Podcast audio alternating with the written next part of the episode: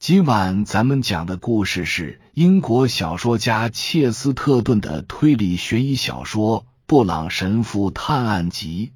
话接上回说到喃喃自语中的神父抑制不住内心的激动。圣母玛利亚，天主的母亲，为我们这些罪人祈祷吧。就是这么回事，完全是这么回事啊！一个女人为她的薄情郎凄声号哭，布朗神父有些犹疑不定，几乎颤抖着走进那个女人，但他开口说话时仍保持着一如既往的镇定。他凝视着她的面孔，诚恳的告诉她，不要因为那些纯属偶然的悲惨场面而过度忧伤。无论那场面有多丑恶，你祖父房间里的那些神像更能代表他，而不是我们看到的花园里的那副惨状。布朗神父表情凝重的说：“我能看得出来，他是个好人。至于凶手如何对待他的身体，丝毫都不会改变这一点。”哦，我讨厌那些神像和雕像。他恨恨的说着，头转向了别处。如果他们都像你所说的那样，为什么都自身难保？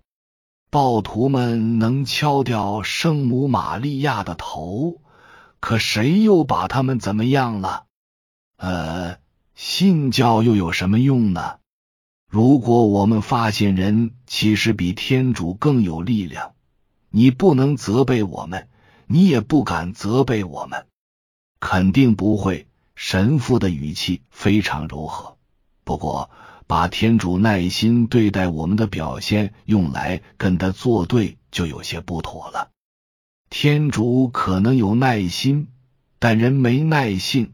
他回敬道：“假定我们更喜欢没有耐性，你可能会把它称之为亵渎圣物。”但是你并不能阻止他。布朗神父悚然一惊，亵渎圣物。他念叨着，好像是灵机一动，有了主意，突然转身朝门口跑去。与此同时，弗朗博出现在门口，脸色激动的煞白，手里还抓着一卷纸。布朗神父刚张开嘴要说话。但被冲动的弗朗博抢了先。我终于找到线索了！他激动的大叫。这些药丸片看上去一样，但它们其实有很大区别。你知道吧？我刚开始看到他们的时候，打理花园的那个独眼禽兽探头探脑，把那张白脸伸进了屋里。他当时还拿着一支马枪，我一拳敲掉了他手里的枪，把他顺着楼梯扔了下去。不过，我想我开始明白这一切是怎么回事了。再给我一两个钟头，我就能破了这个案子。这个案子你破不了。神父提高了音量，这跟他平时的表现大不一样。我们不可能在这里再待一个钟头，哪怕是一分钟都不行。我们必须马上走。什么？弗朗博惊呼一声，很快就真相大白了。怎么能前功尽弃？嗨，你难道看不出来？我们已经接近真相了。这就是为什么他们害怕我们在这里。布朗神父看着他的朋友，表情冷酷，一副高深莫测的样子，然后说：“只要我们还待在这里，他们就不怕我们。他们最怕我们不待在这里。”他们两人都同时意识到，在一片可怕的阴霾之中，弗勒德医生那慌乱的身影在附近徘徊。此刻。他拼命冲着他们打手势，别走！听我说！焦急不安的他大喊道。我已经发现了真相，那你就报告给你叫的警察吧。”布朗神父匆匆说道，“他们很快就会到了，我们得马上走。”弗勒德医生似乎被扔进了情感的漩涡，一时间心慌意乱，不知所措。等他终于回过神来，便近乎绝望的狂呼乱叫起来。他站在路中央，伸展双臂，如同一副十字架，挡住了他们的去路。就这样吧，他大喊着：“我说，发现了真相。”不是要欺骗你们，我是要坦白告诉你们真相。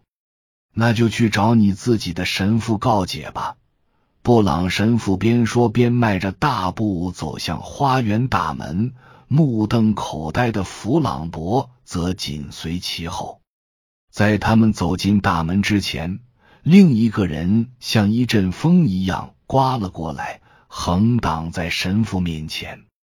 原来是那个园丁邓恩，只见他暴跳如雷，冲着神父狂呼乱叫，不知所云，似是对要开小差的侦探们极为不满。他像舞棍一样挥动着马枪，幸亏布朗神父反应够快，已低头躲过了挥过来的马枪一击。但是邓恩却没能躲过弗朗博那大力神般的铁拳一击，四仰八叉的倒在了地上。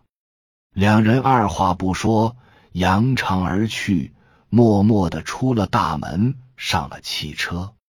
弗朗博只问了一声去哪儿，布朗神父只答了一句卡斯特贝里。两人沉默了许久之后。神父终于开了口，说道：“我甚至觉得只有那个花园里才会有暴风雨，那是一场从人的灵魂中酝酿出来的疾风暴雨。”老朋友，弗朗博说道：“我认识你已经很久了，只要我发现你对某件事有了确切的反应，我就会跟着你走。但我希望你告诉我。”你硬是把我从这间让人着迷的奇特案子中拉走，不会是因为你不喜欢那里的氛围吧？哦，那里的氛围的确很可怕。布朗神父镇定的答道：“可怕、激烈、压抑。它最可怕的地方在于，其中不存在任何仇恨。”有人好像不太待见老祖父弗朗博，顺口往下说，并不存在谁讨厌谁的问题。神父咕哝着说道：“这就是那阴郁之地的阴郁之处。恰恰相反，这一切都与爱有关。先勒死他，再用剑穿心，用这种方式表示爱，真够邪门的。”对方不由得感叹道：“这就是爱。”神父重负道：“这种爱让那座房子里充满了恐怖。”你可别跟我说，弗朗博显然不买神父的账。那位美丽的妇人恋上了那个戴着眼镜的蜘蛛，不，神父又咕哝着说道：“她爱的是她丈夫。”真可怕！我常常听你称颂爱情，都司空见惯了。弗朗博答道：“我想你不能把那说成是不合法的爱吧？”当然不是那种意义上的不合法。神父答道，同时胳膊肘支招，身体猛然转动了一下，言语间充满热情。难道你会以为我不知道男女之爱是天主的第一诫命，并享永久的光荣？难道你像那些蠢人一样认为我们不赞美男女之间的爱情与结合？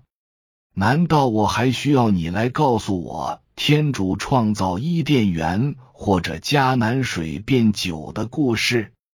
正因为男女结合的力量。便是天主的力量所在。所以，即使他们已经离经叛道，这种力量仍然汹涌澎湃。当伊甸园变成了丛林，那也是充满天主荣耀的丛林。当迦南的美酒再次发酵，它就变成了哥尔哥达的醋。难道你以为我会不清楚所有这些事？